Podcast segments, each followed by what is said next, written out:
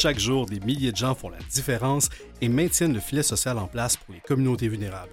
Mon nom est Daniel Lantaigne et je me suis donné pour mandat de sortir de l'ombre ces héros, des héros anonymes. Aujourd'hui à l'émission, j'ai le grand bonheur, comme toujours, de vous présenter deux organismes et l'un d'eux est la maison et le centre de jour Saint-Raphaël. Et je vais vous dire, malgré le fait que ce soit une maison de soins palliatifs, on va parler de vie d'abord et avant tout. Et je vous réserve un autre organisme pour la deuxième partie de l'émission. Restez à l'écoute.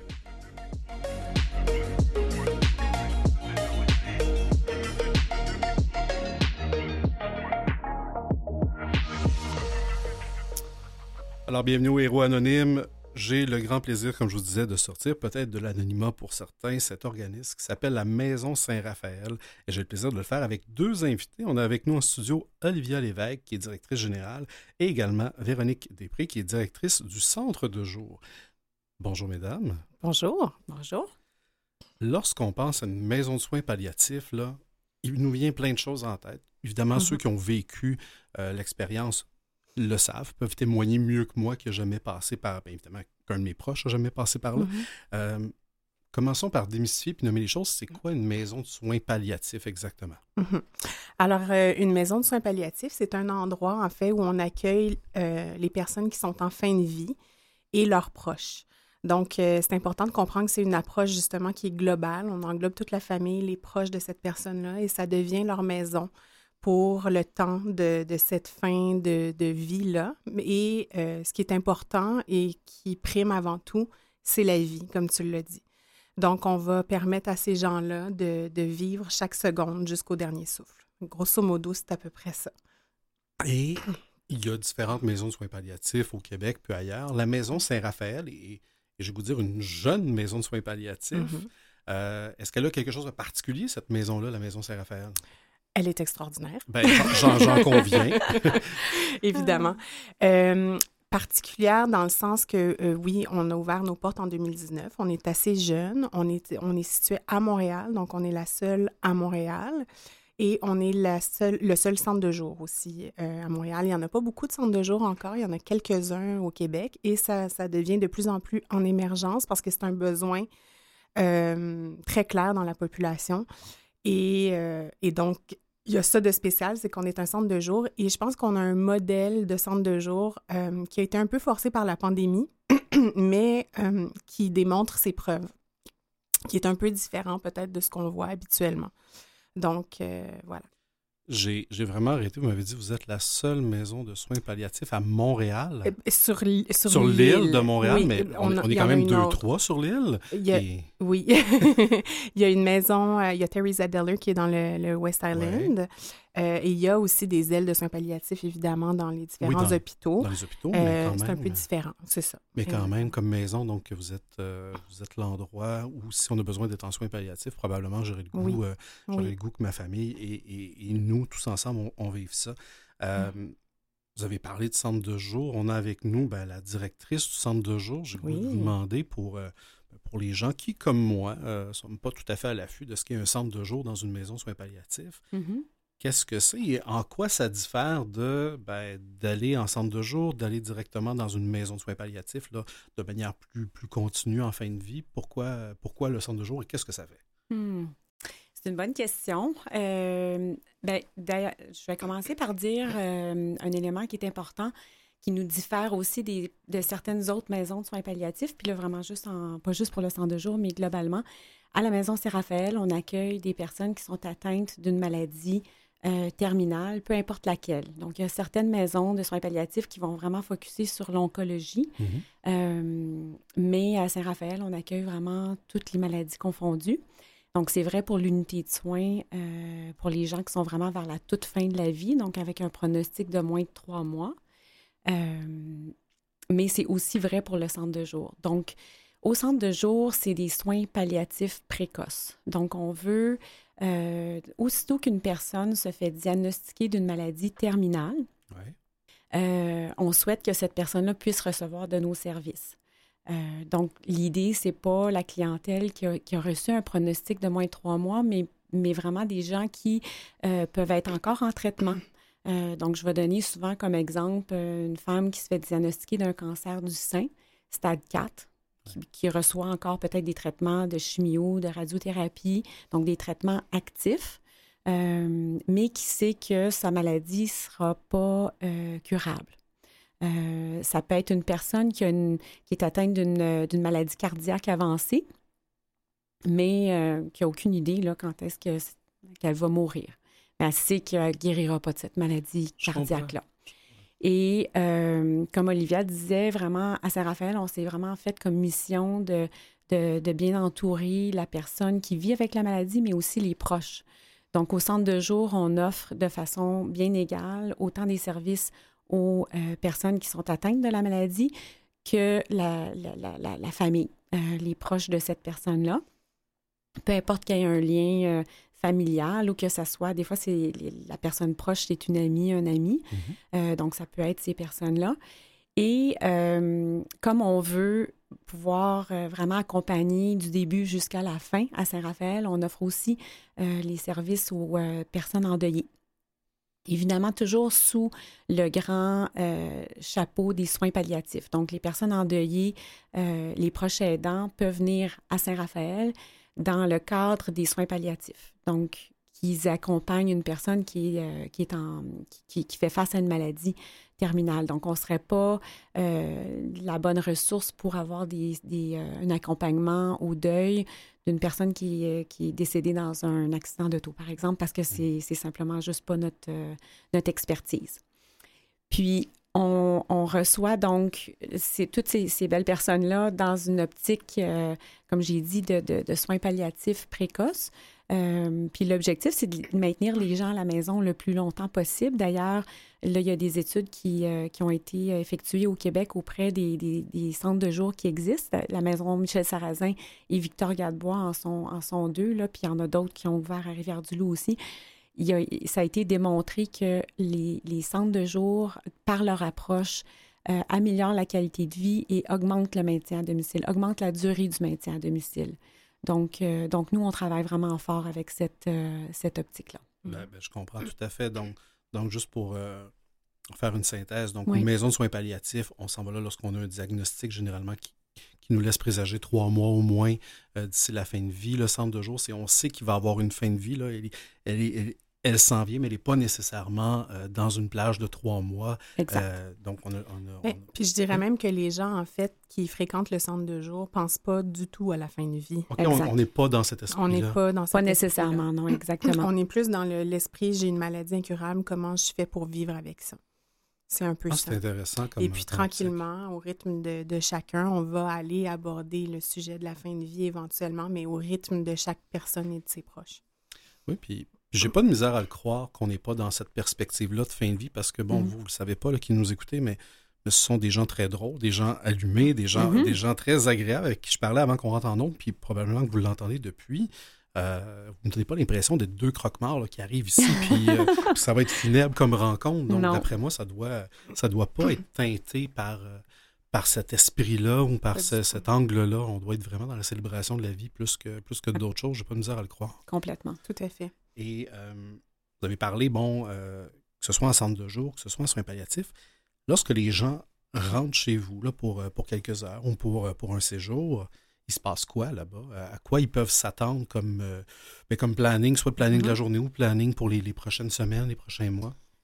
Alors, ben, on, va commencer peut-être par le centre de jour, puis je parlerai de comment ça se passe à l'unité de soins après. Mais donc, au centre de jour, qu'est-ce qu'ils peuvent, à quoi ils peuvent s'attendre? Ben, première des choses, autant aux deux endroits, c'est à être accueillis dans l'humeur qu'ils sont, dans le, dans, le, dans le ressenti qu'ils sont, au rythme où est-ce qu'ils sont, dans la journée où est-ce qu'ils sont. Ils vont pas bien, ils vont bien, ils sont accueillis par une équipe euh, multidisciplinaire. Donc, on a euh, au centre de jour toutes sortes de professions. Donc, euh, ça part de travailleuse sociale, on a des acupuncteurs, massothérapeutes, musicothérapeutes, art-thérapeutes, on a des bénévoles aussi qui sont là. Donc, l'idée, c'est qu'ils viennent passer une journée. Ils vont évidemment recevoir des soins et des services, mais ils viennent aussi pour briser l'isolement. Donc, ils vont peut-être rencontrer d'autres personnes avec qui euh, ils vont connecter, puis pouvoir parler de ce qu'ils vivent. Puis là, ah, tiens, je, découvre que je vis la même chose que telle autre personne. Euh, ils vont peut-être avoir des conversations informelles avec des bénévoles qui vont leur faire du bien. Ils vont peut-être pas parler du tout, puis c'est bien correct. Mm-hmm. Euh, ils vont avoir un repas, donc mm-hmm. ils peuvent le partager avec d'autres ou ils peuvent le prendre pour revenir à la maison le soir puis le partager avec leur famille. Donc, puis là, on parle vraiment des trois types de clientèle qui fréquentent le, le centre de jour. Donc, les personnes qui vivent avec la maladie incurable, les proches ou les personnes endeuillées. Donc, toutes ces personnes-là se côtoient dans le centre de jour, puis ça crée un bel amalgame. Je dirais que c'est comme une belle maison où est-ce qu'il y a plein d'humanité. Fait qu'ils rentrent là, puis c'est juste une, journée où est-ce qu'ils peuvent enfin se permettre de juste vivre qu'est-ce qu'ils ont à vivre. Je sais pas si ça fait un bon résumé, Véro. Oui, je pense que c'est globalement, c'est ça. Puis on a des...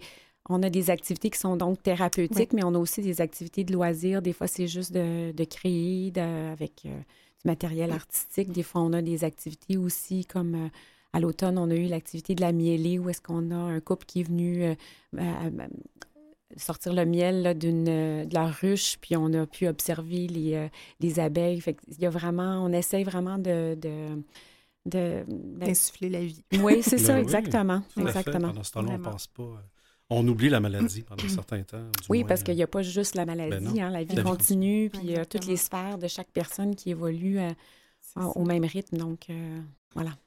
Ah. Puis à l'unité de soins, ben, c'est sûr que c'est un peu euh, différent. Les gens, quand ils arrivent, évidemment, la première journée, c'est toujours, je pense, mmh, difficile, autant pour les proches que pour les, les personnes, parce qu'ils le savent que, bon, premièrement, ils ont ils viennent de laisser un chez eux, bien souvent. Ben euh, ils savent que c'est la dernière fois qu'ils ont vu cette, euh, cette, maison-là. Ou ce... Donc, sauf l'équipe s'efforce, en fait, tout simplement de les faire sentir comme s'ils sont à la maison. Donc, bien souvent, ça prend peut-être une ou deux journées, mais tout d'un coup, ils se sentent vraiment bien. Ils se sentent à la maison, ils décorent leur chambre comme ils le souhaitent. Euh, ils peuvent même amener leur animal de compagnie ici. On n'est pas comme dans un, dans un bloc d'un hôpital. On est dans un milieu de vie. C'est vraiment, un milieu de vie.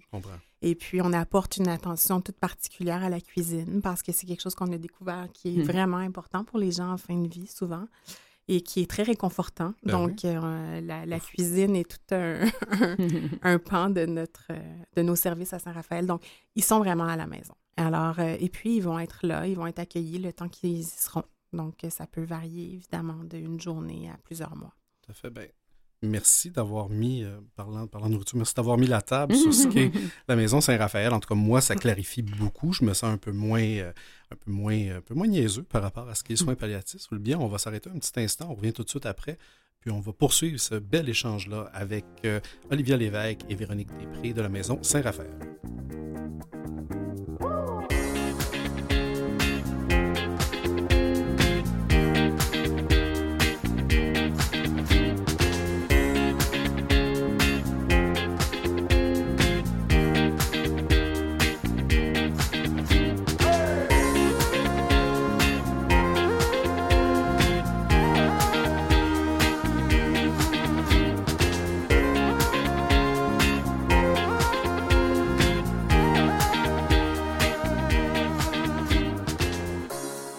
Alors, on est de retour à l'émission Les Héros Anonymes.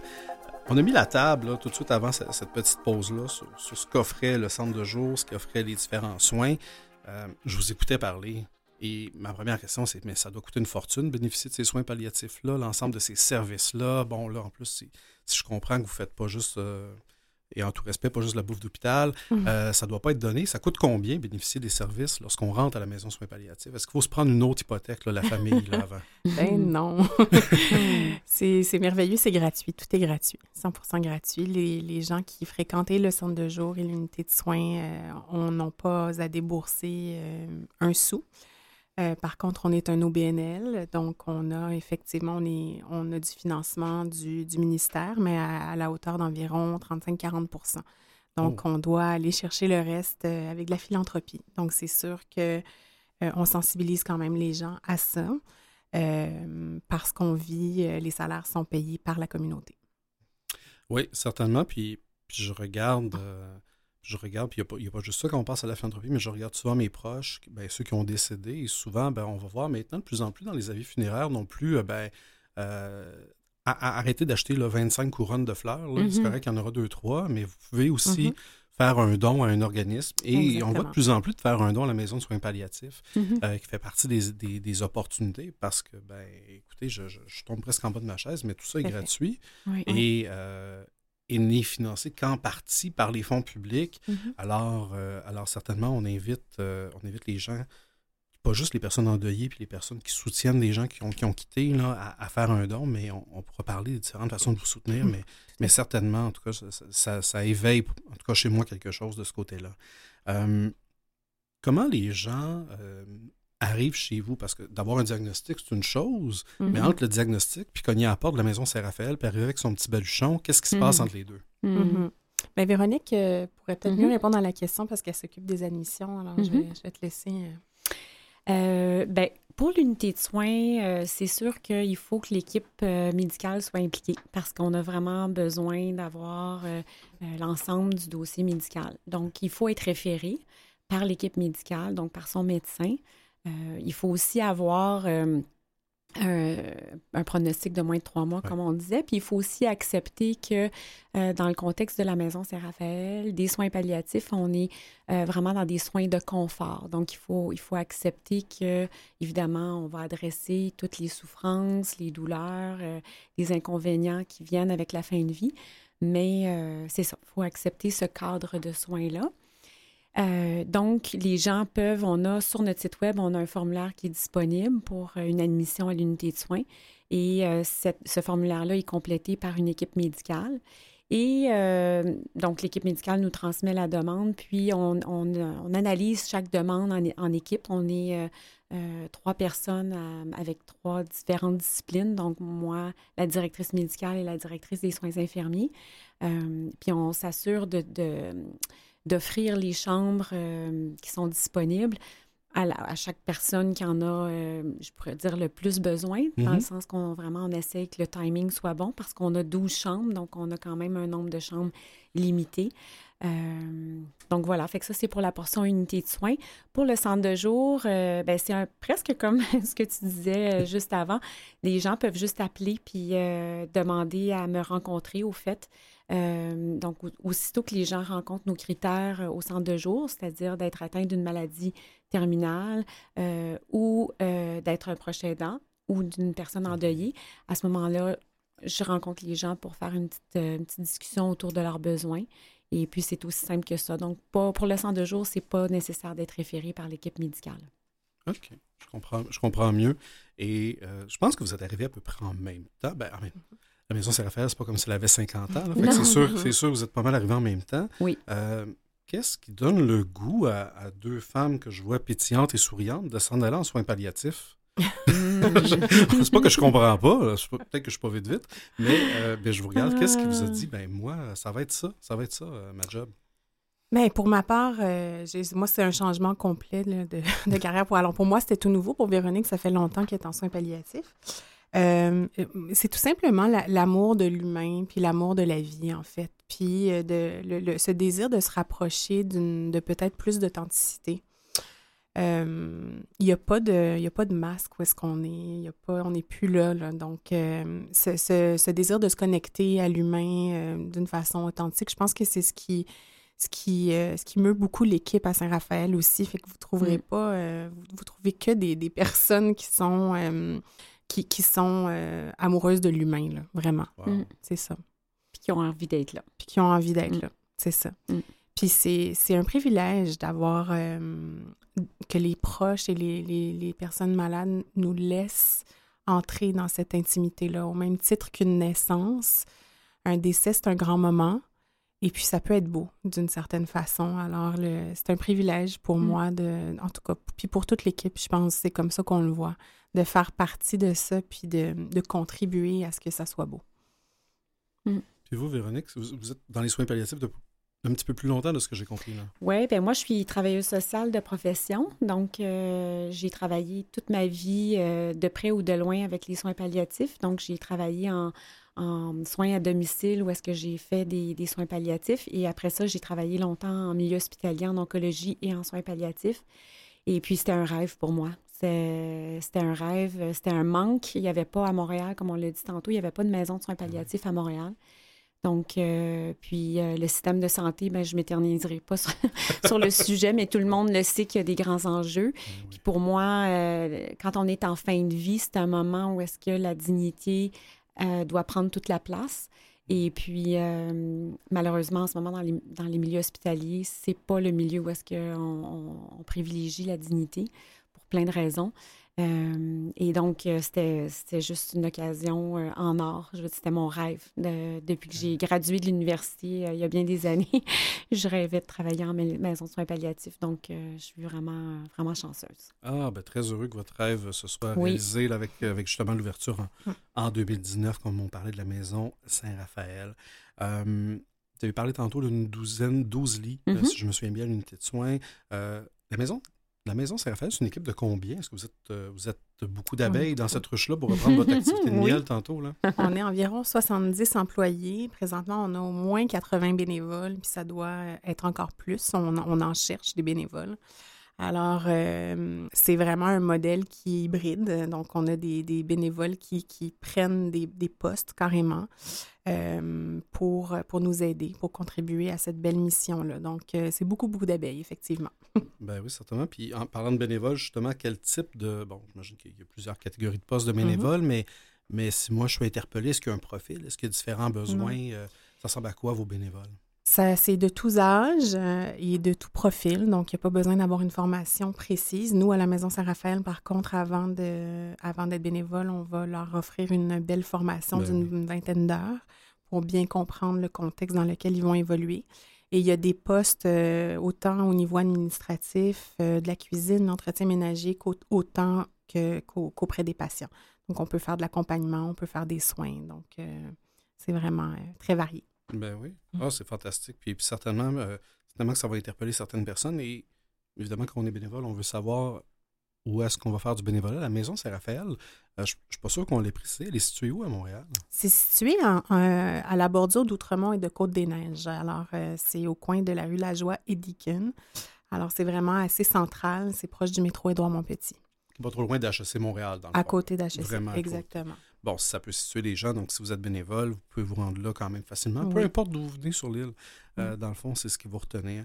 on a parlé du financement, puis je pense que c'est une la guerre pour beaucoup d'organismes, pour beaucoup d'OBNL, mm-hmm. évidemment, qui ont, oui, une partie de financement public, puis c'est une chance, mais euh, quand même beaucoup de poids sur leurs épaules pour aller chercher le financement privé. Mm-hmm. Euh, comment comment est-ce que vous y parvenez à la Maison Saint-Raphaël à, boucler, à boucler chacune de vos années? Donc, mm-hmm. oui, on a parlé tantôt des dons, euh, dons sur, sur les avis funéraires, qu'on va appeler du don in memoriam.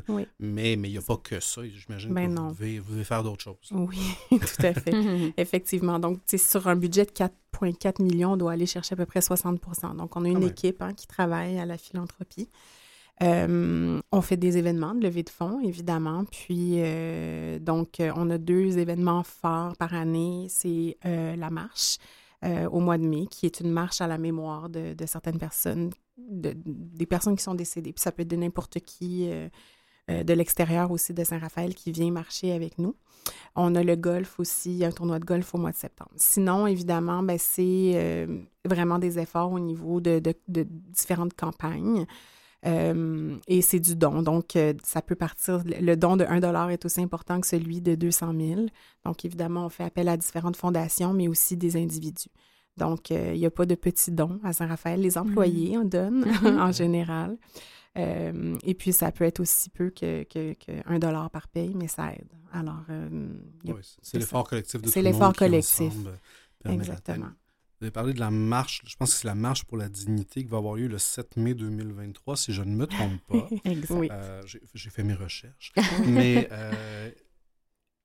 qu'est-ce que c'est que cette marche-là? Parce que mm-hmm. marcher, c'est une chose, mais j'imagine qu'il se passe quelque chose. Là. On doit, avoir quand même mm-hmm. toute une charge émotive.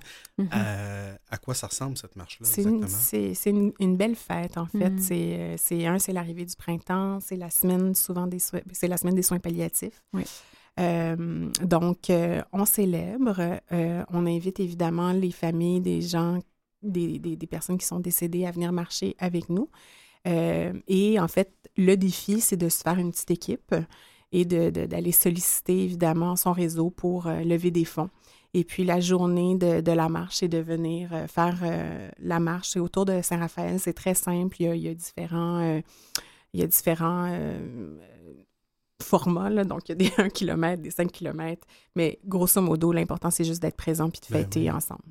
Ah, c'est une très, très belle activité. Et puis, en plus, ben, non seulement c'est une belle activité à la base, mais ça permet aussi de soutenir la Maison oui, Saint-Raphaël. Ben, on vient ajouter euh, beaucoup de sens.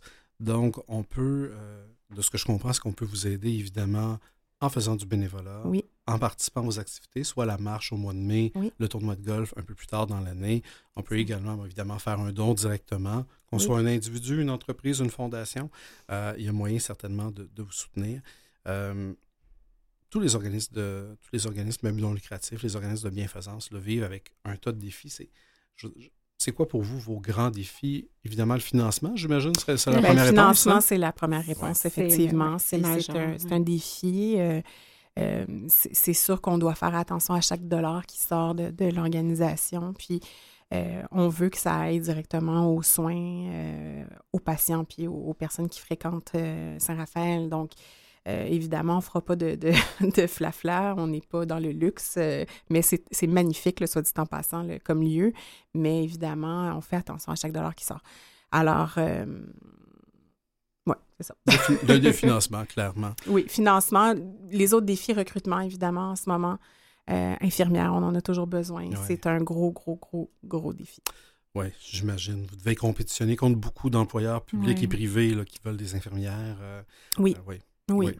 Puis le dernier, je dirais que c'est la, définition du soin palliatif. Oui, c'est ça que j'allais dire. C'est l'importance de, cette espèce d'image qu'on a des soins palliatifs qui est, qui est vraiment associée au, moment de la mort, alors que c'est tellement plus que ça. Euh, donc ça, c'est vraiment... Je pense que c'est notre mission aussi, hein, de démystifier les soins palliatifs puis de rendre ça accessible, surtout. Mm-hmm. Surtout, c'est beaucoup dans l'actualité en ce moment. là. Euh, euh, donc, euh, Vous avez très, très bien démystifié tout ça. En tout cas, on voit vraiment qu'on est dans la vie plus que dans d'autres choses. C'était un énorme plaisir de vous avoir avec nous. Olivia Lévesque, qui était directrice, ben, qui, pas qui était, qui est directrice générale de la Maison Saint-Raphaël, pardon, et Véronique Després, qui est directrice du centre de jour de la Maison Saint-Raphaël. Si on veut vous aider, si on veut bénéficier des services, si on veut vous joindre, bref, on se rend sur maisonsaintraphaël.org ou on vous appelle au 514-736-2001, donc le 736-2001 un immense plaisir de vous avoir avec nous. Merci encore, mesdames. Merci, de nous avoir reçus. Grand plaisir. Et à vous à l'écoute. Bon, on se retrouve dans quelques minutes pour découvrir un autre héros anonyme complètement dans un autre domaine. Reste à l'écoute.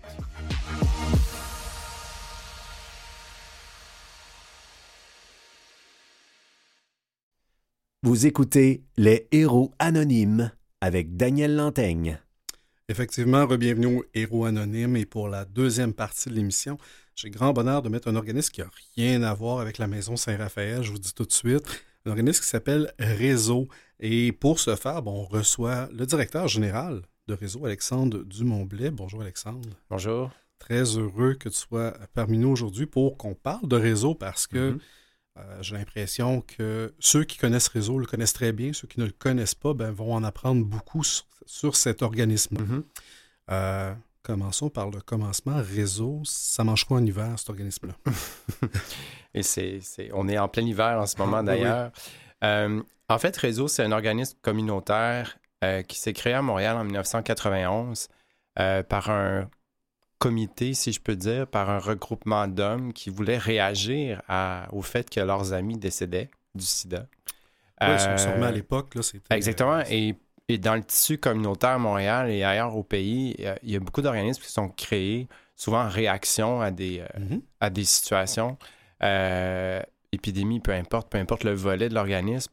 Euh, donc, 91, donc on, a 30 ans maintenant. On a fêté ça l'automne dernier. Bonne fête.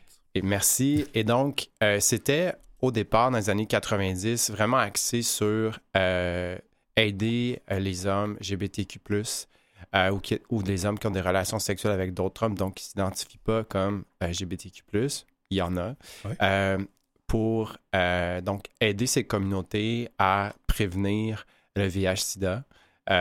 donc, les premiers dix ans de l'organisme, en fait, les deux premières décennies de l'organisme étaient beaucoup axés sur la santé sexuelle, prévention VIH, ITSS, autres ITSS aussi.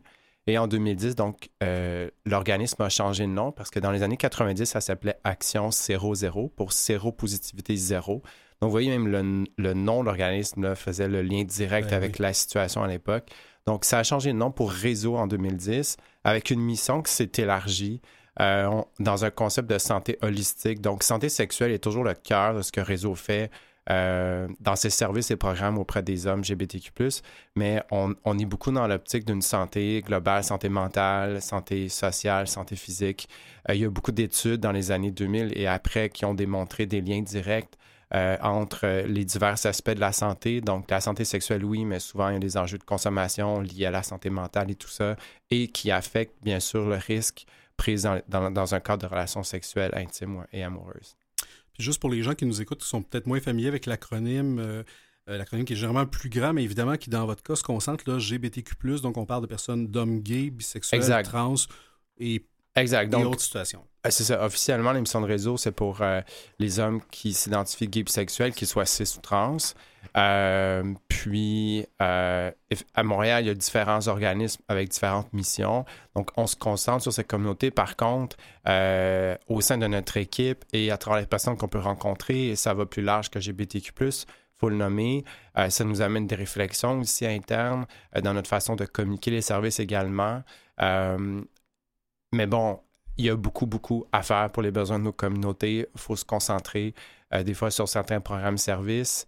Euh, et euh, je ne peux pas tout nommer les services.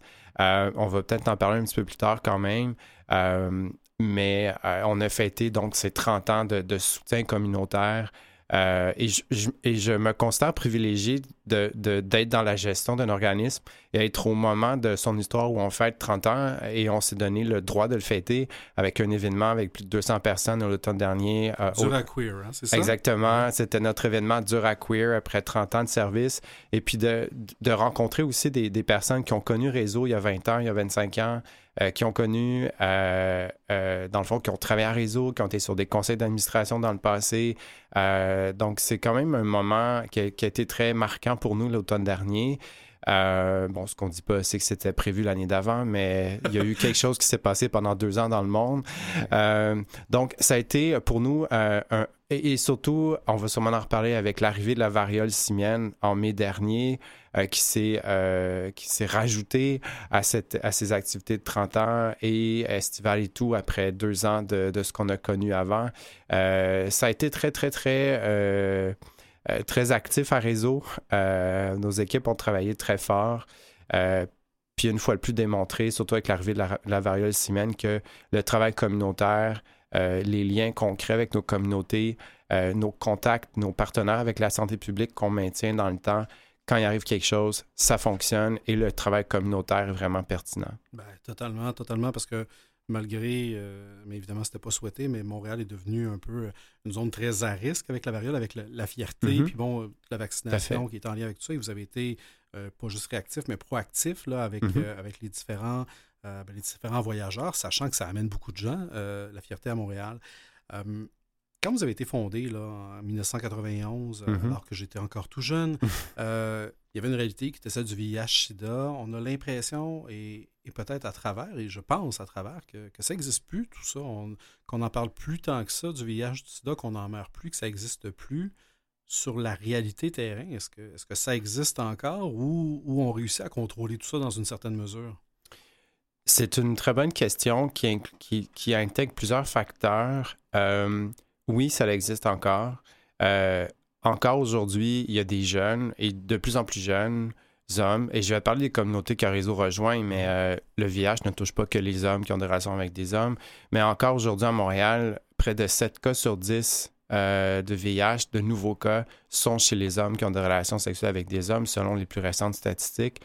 donc, les, communautés que Réseau rejoint sont largement disproportionnellement affectés et depuis des décennies.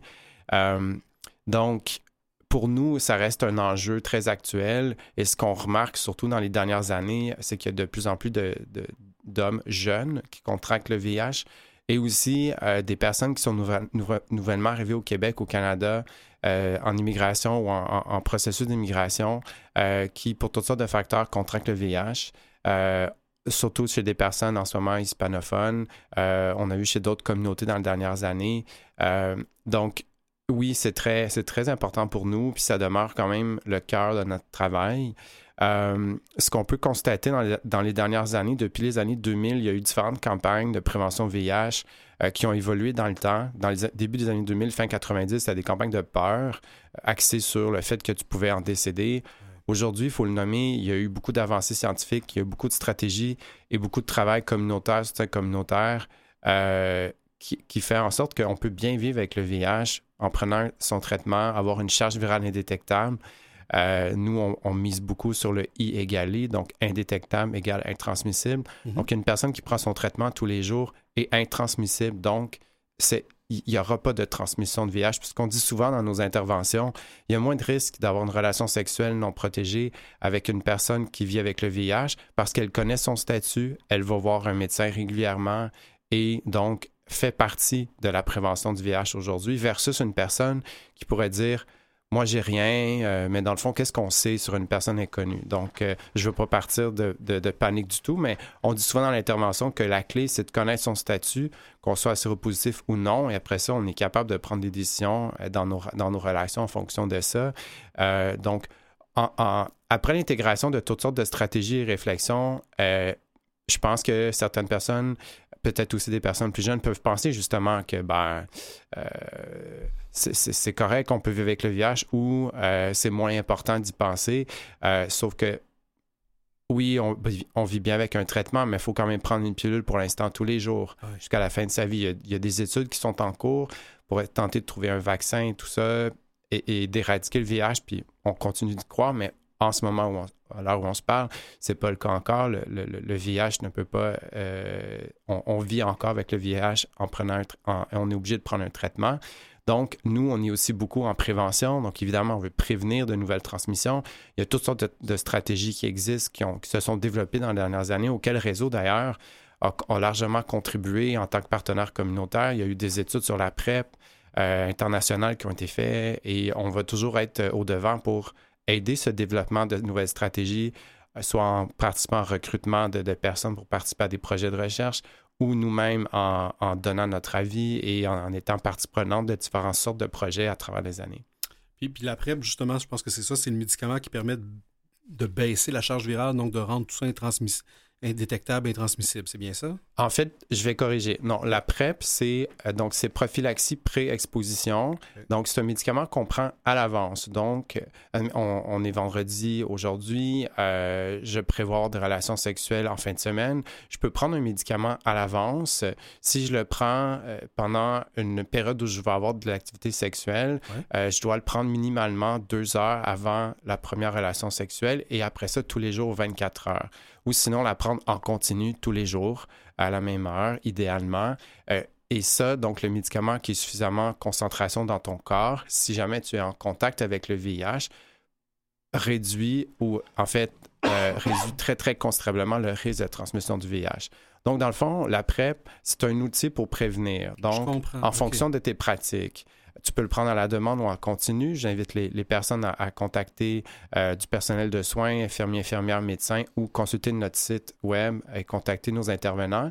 Euh, en contrepartie, si j'ai eu une relation à risque et je crois avoir été en contact avec le VIH, il y a une autre stratégie qui s'appelle la PEP, la prophylaxie ou, la PPE en français, prophylaxie post-exposition. le pré donc le post. Euh, Exactement. si c'est pris, c'est un cocktail de molécules de médicaments qu'on va te donner euh, pendant 28 jours. Et si c'est pris dans les 72 heures suivant la relation sexuelle dite à risque, il y a un pourcentage très élevé d'élimination de, du risque de transmission.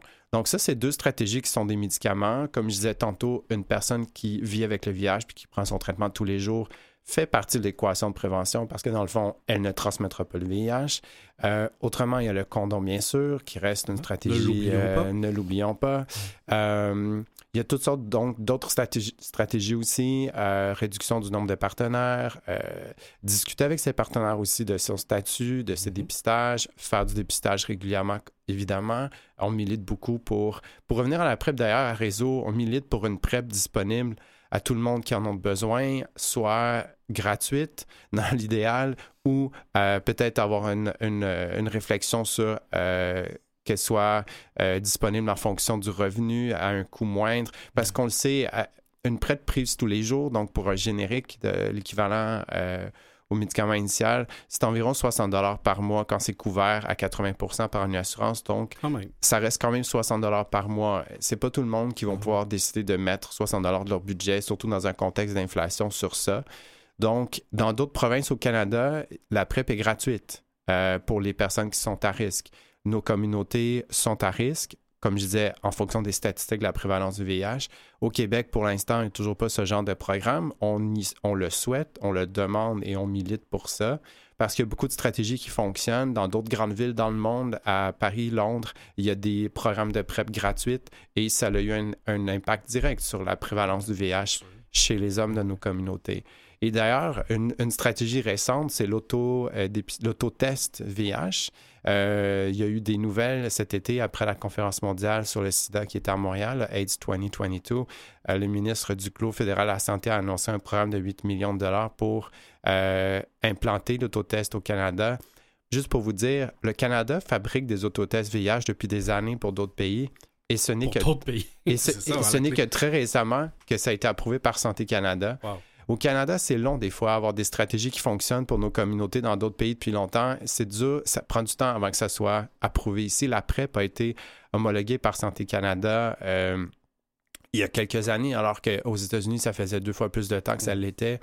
Euh, donc, l'autotest, pour terminer là-dessus, euh, nous, à Réseau, on a des autotests. On en distribue euh, dans les bars, dans les établissements du village qui est près de nos bureaux. c'est clair, dans les prochains mois, c'est une nouvelle stratégie qu'on va vraiment intégrer dans toutes nos activités. Ben, c'est extraordinaire ce que Réseau fait en prévention, mais aussi après ça, si jamais malheureusement la prévention n'a peut-être pas, euh, peut-être pas été suffisante, ben, il y a d'autres stratégies à adopter pour justement euh, limiter les différents risques. Alors c'est extraordinaire ce que Réseau fait et on va continuer juste dans un petit instant, on s'arrête pour euh, une courte pause et on va continuer de discuter de cet organisme-là, Réseau, avec Alexandre Dumont-Blais.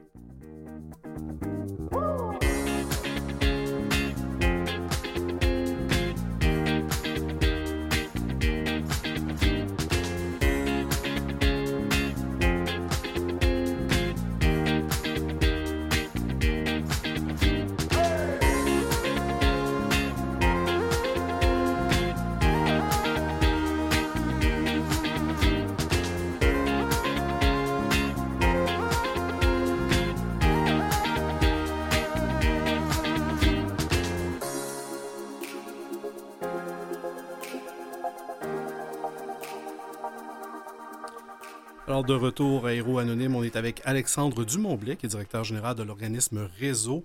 On a parlé euh, beaucoup de prévention, on a parlé de vivre aussi avec le VIH, puis bon, euh, la nécessité d'un organisme comme Réseau pour peut-être des fois mettre à l'agenda de façon un peu plus urgente là, euh, auprès des gouvernements les différentes possibilités qui existent déjà et qui pourraient faciliter la vie de tout le monde.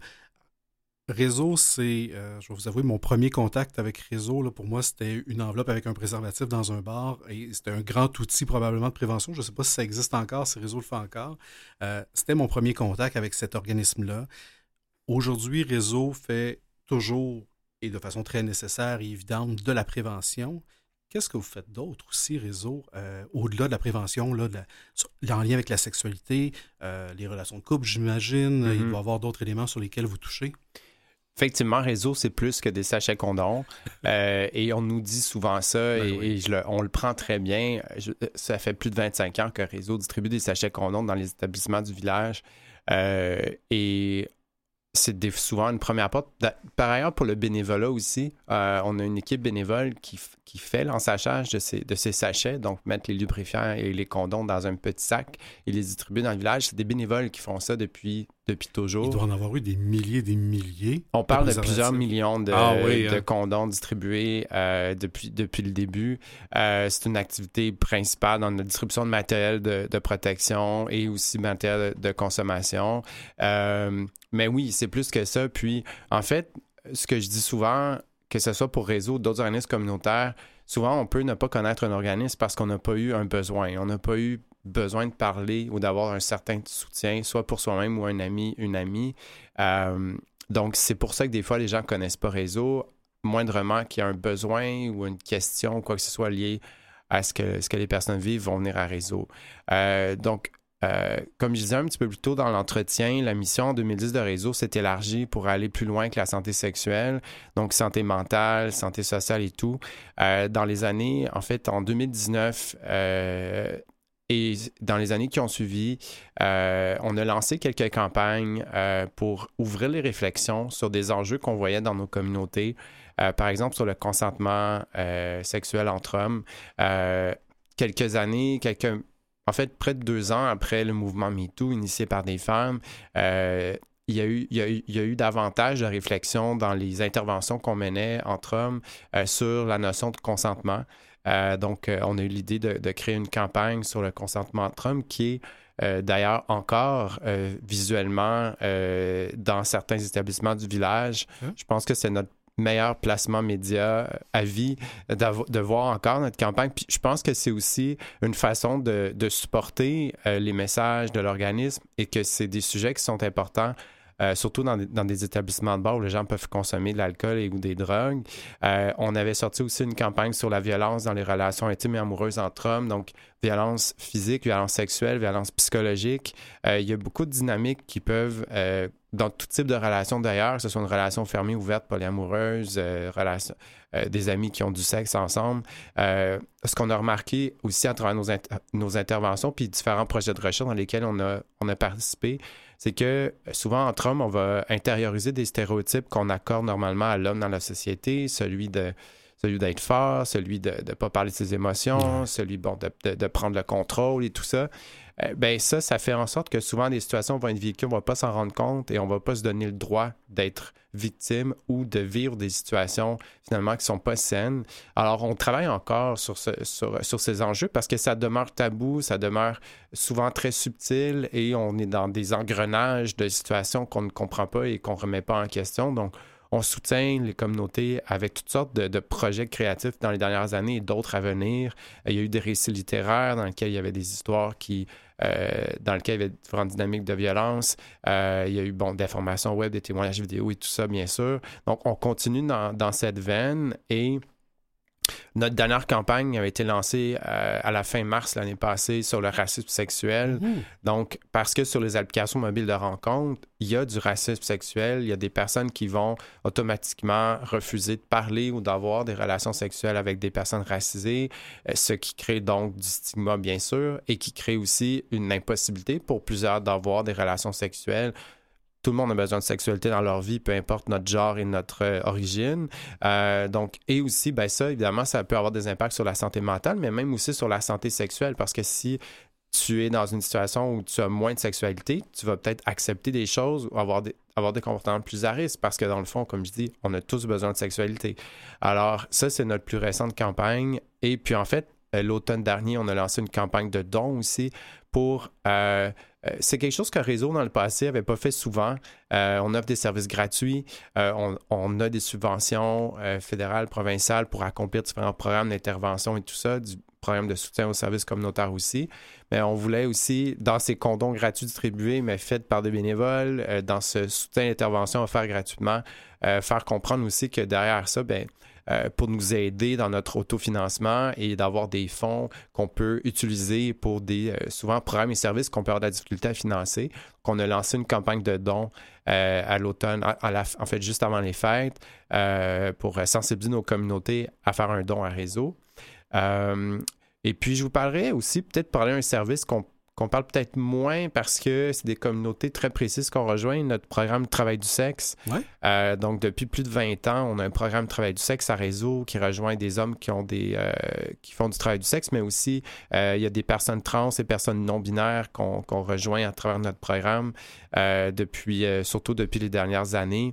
Euh, parce qu'il n'y a pas d'autres centres de soir euh, offerts euh, aux, personnes qui font du travail du sexe à Montréal, au centre-ville. Donc, on offre de la nourriture, on offre du service d'intervention, des dépistages aussi. On fait des dépistages dans les bars de danseurs aussi.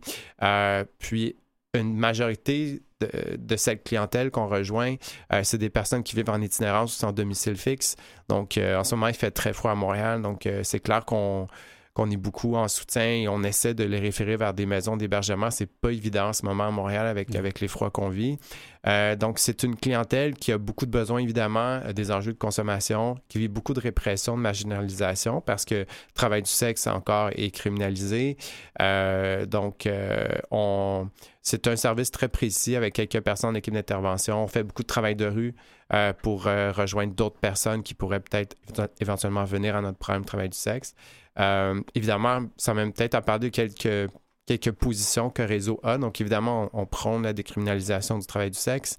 Euh, on prend la décriminalisation, la décriminalisation du VIH, bien sûr, et des drogues, comme la santé publique de Montréal, la santé publique de Toronto l'a dit dans les derniers mois, années, euh, voir la consommation de drogue comme euh, un crime plutôt qu'un problème de santé mentale, c'est vraiment problématique. Mmh. Donc, ce qu'on souhaite, c'est que les autorités de santé publique, mais aussi policières comprennent ça. Il y a des, certains programmes au Canada, donc Colombie-Britannique, qui sont en cours sur la décriminalisation euh, de certaines drogues et de possession. Donc, euh, on voit qu'il y a des avancées là, sur cette réflexion sociale. On aimerait bien sûr que ça aille plus vite ici au Québec. Euh, donc, voilà pour ce programme. Et sinon, je dirais aussi qu'est-ce qui occupe nos, nos pensées en ce moment à réseau sur, sur les sujets. on a vécu une, une, épidémie, pas une épidémie, pardon, mais une éclosion de, de variole l'été dernier.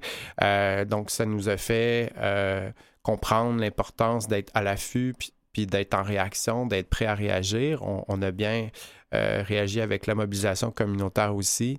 Euh, donc, euh, pour l'été prochain, puis dans les prochains mois, on va avec des nouveaux financements potentiels s'attarder avec le chemsex, donc la consommation de substances dans un contexte de sexualité qui a des impacts sur la santé mentale, sur la prise de risque VHTSS.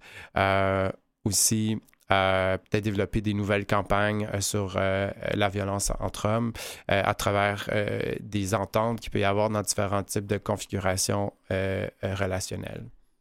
Vous avez certainement du pain sur la planche. toujours. Toujours.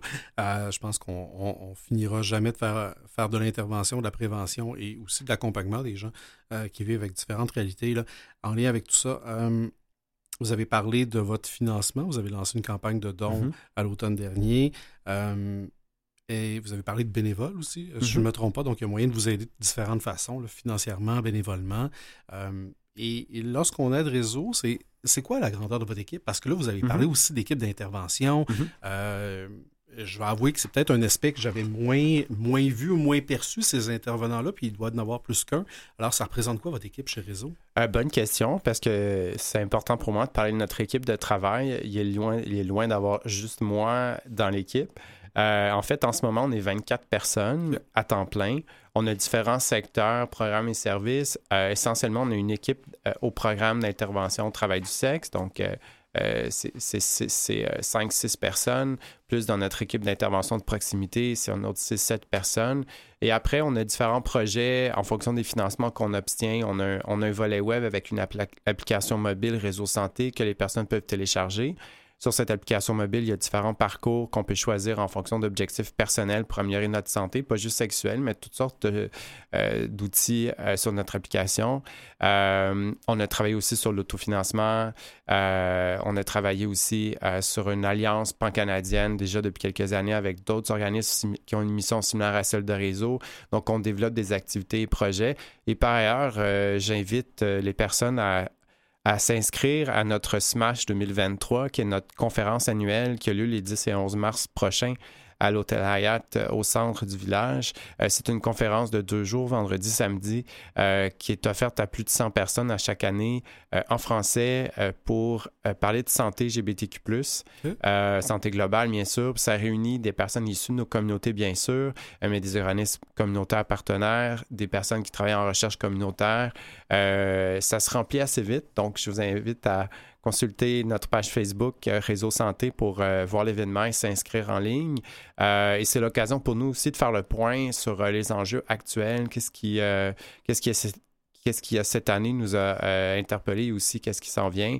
donc, on est quand même une grosse équipe. Puis, selon des confirmations de financement à venir, on va peut-être être près de 30 personnes d'ici la fin de l'été. Ah ben, je vous souhaite. ça, reste, ça reste à voir Je vous souhaite, parce que vous faites certainement là, euh, beaucoup de miracles avec, avec 24 personnes, donc vous allez pouvoir en faire davantage, certainement si vous êtes 30. C'était un énorme plaisir, Alexandre Dumont-Blais, directeur général de chez Réseau. Le temps passe très vite, je vous l'avais dit.